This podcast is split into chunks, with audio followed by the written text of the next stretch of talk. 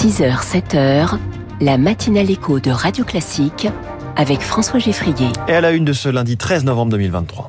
Pas de raz-de-marée, mais une foule nombreuse pour dire non à l'antisémitisme hier à Paris et dans toute la France. Soigner plutôt que d'obéir, plusieurs centaines de médecins euh, continueront à soigner gratuitement leurs patients sans papier, même si l'aide médicale d'État a été supprimée, question de déontologie. Et puis 14 jours, 10 heures et 14 minutes pour relier Le Havre à Fort-de-France. Armel Lecléache et Sébastien Josse, vainqueurs de la Transat Jade Vabre. Ça s'appellera TF1+. C'est la maguette magique de TF1 pour rebondir après l'échec de sa fusion avec M6. Une nouvelle application de replay avec beaucoup plus de programmes. Les détails dans les titres de l'économie à 6h10. 6h15, la France de demain. Et puis les classiques de l'économie. Comment la Grèce a relevé la tête après avoir tant souffert? Natacha Valla avec nous à 6h20. Virginie Fulpin, 180 000 personnes ont défilé contre l'antisémitisme hier dans toute la France. Pour la République contre l'antisémitisme, c'était la banderole en tête de cortège à Paris. Un peu plus de 100 000 personnes ont marché des invalides au Sénat, beaucoup d'élus, des communistes au Rassemblement national, mais sans la France insoumise. Nina Droff s'est glissée au milieu des manifestants. Au départ de la marche, l'esplanade des Invalides et Noirs de Monde, pas de slogan, juste la Marseillaise entonnée par la foule. Charles Abraham n'est pas juif, mais pour lui, participer à cette manifestation est une évidence. Moi je suis athée, j'ai beaucoup d'amis juifs, ils vivent la situation très difficilement, donc on laisse personne sur le bord de la route, on serre les coudes. Si on abandonne euh, un juif en France, ça veut dire qu'on abandonne tout le monde, qu'il n'y a plus de nation. Même sentiment pour Gilles et Annette, très choqués par les actes antisémites de ces dernières semaines. Ce qu'on vit là, on se sent tous euh, concernés je ne pouvais pas ne pas venir. De quel droit euh, peut-on euh, cibler des gens par leur religion euh, parce qu'ils sont juifs? Enfin, je ne comprends pas. C'est très grave. Au vu de, du nombre de faits antisémites, on ne va pas les laisser seuls. La nécessité d'être solidaire envers de, toutes les confessions et donc de ne pas laisser nos, qui fait la France se dissoudre. Dans la foule, les photos des otages du Hamas sont brandies dans les airs. C'est aussi pour demander leur libération que Jeanne est venue. Ce sont des bébés, des enfants otages. Même si c'est pas de la même religion que nous, on, ne peut pas supporter qu'il y ait des bébés otages. C'est pas possible. Un soutien massif qui a été très apprécié par la communauté juive sur place. Selon le grand rabbin de France, Haïm Corsia, le mur de l'indifférence a été brisé. Et d'autres rassemblements ont eu lieu dans tout le pays, dans 70 villes en tout. L'antisémitisme prospère en marge de la guerre entre Israël et le Hamas. En France, dans toute l'Europe et dans le monde, à Montréal, au Québec, une école juive déjà cible d'attaque la semaine dernière a de nouveau été visée par des tirs hier sans faire de blessés. À Gaza, les hôpitaux pris au piège des combats, l'armée israélienne les cerne à la recherche des combattants du Hamas, mais les civils qui ont trouvé refuge dans les établissements de santé sont les premières victimes des combats, des bombardements aussi, Marc Tédé. Depuis la France, le médecin humanitaire Raphaël Pitti attend de partir pour Gaza en contact régulier avec ses confrères de l'hôpital Al-Shifa, désormais quasi paralysés. Ils sont sans électricité, sans eau.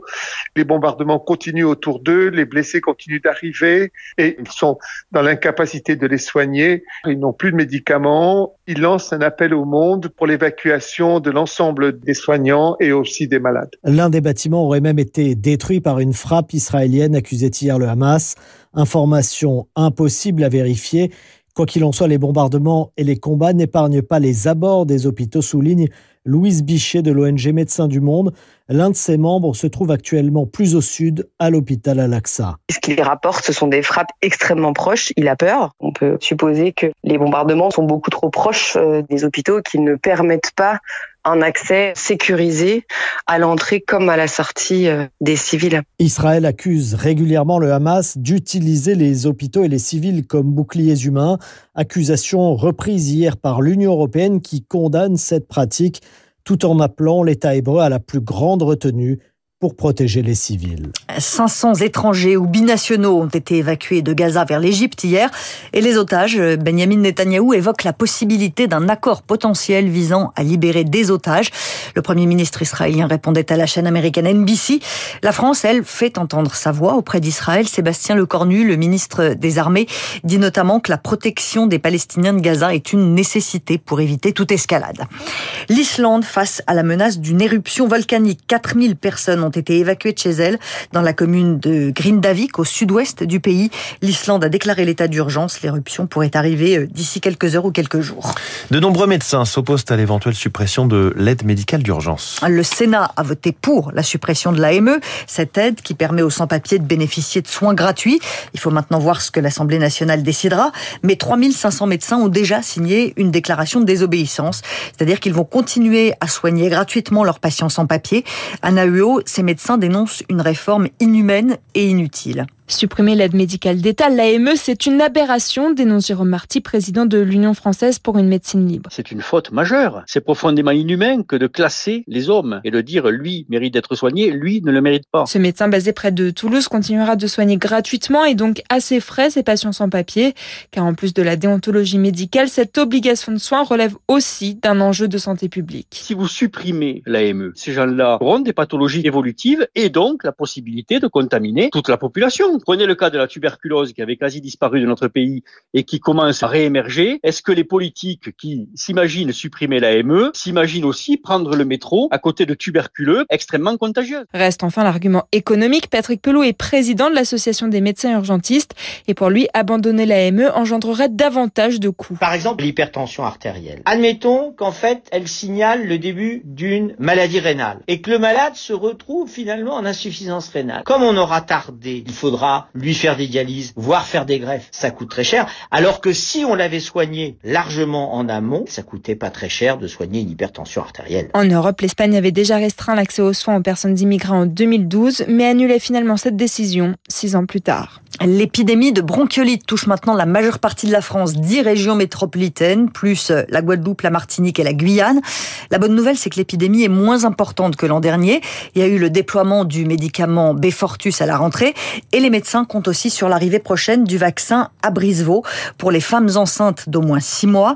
Andreas Werner est président de l'Association française de pédiatrie ambulatoire. Il y voit un vrai espoir pour l'an prochain. C'est en fait la même chose que le Befortus, sauf qu'à ce moment-là, ce n'est pas nous, en tant que professionnels de santé, qui injectons des anticorps à ces bébés-là, mais c'est leur maman qui leur injecte à travers du placenta les mêmes anticorps, les anticorps protecteurs contre le virus respiratoire syncytial, qui est le premier virus à créer les bronchiolites. C'est un grand espoir pour l'année prochaine, parce que que ce soit la coqueluche, que ce soit la grippe, que ce soit Covid, la vaccination maternelle permet quand même de faire en sorte à ce que les nouveau-nés, quand ils sortent du ventre de maman, aient un taux d'anticorps assez élevé contre ces pathologies-là par leur maman qui transmet des anticorps. Andreas Werner répondait à Chloé Sénard. Le répit a été de courte durée dans le Pas-de-Calais. 48 heures d'accalmie ce week-end avec le début d'un reflux des eaux, mais la pluie abondante revient en ce début de semaine dans les zones inondées. Les établissements scolaires de 279 communes vont rester fermés aujourd'hui et demain. Un triomphe pour Armel Lecléache et Sébastien Josse dans la Transat Jacques Vabre. Les deux skippers du Maxi Banque Populaire ont franchi la ligne d'arrivée en vainqueur en Martinique tard hier soir. 14 jours, 10 heures, 14 minutes pour relier le Havre à Fort-de-France. Une victoire en duo pour Armel Lecléache et Sébastien Josse. C'était très rapide. Toute la course, on a volé avec nos bateaux. Et on montre qu'à l'arrivée, le bateau il est en super état. On pourrait repartir euh, quasiment traverser l'Atlantique, le ramener à l'Orient demain. Donc euh, c'est génial. C'est un bateau qui est arrivé à maturité aujourd'hui avec euh, voilà, beaucoup de travail. Toute l'équipe derrière nous là, qui a fait du gros boulot pour que nous on puisse l'utiliser à 100%. Je crois qu'on était satisfaits tous les deux. Voilà, et, heureux en tout cas de ce travail parce que le bateau, on l'a découvert au, fur et à mesure des milles. Et comme il dit, on a une bonne, il y a une bonne vitesse et il y a de, bonne augure pour les courses à venir. Et puis, il n'est jamais trop tard pour bien faire. L'Olympique lyonnais remporte sa première victoire de la saison en Ligue 1, 1 à 0 à Rennes. Un petit peu de moquerie, j'ai l'impression, dans votre ton. Ah, mais des félicitations aussi. Virginie, un peu des deux. Oui, un peu de mauvaise foi aussi.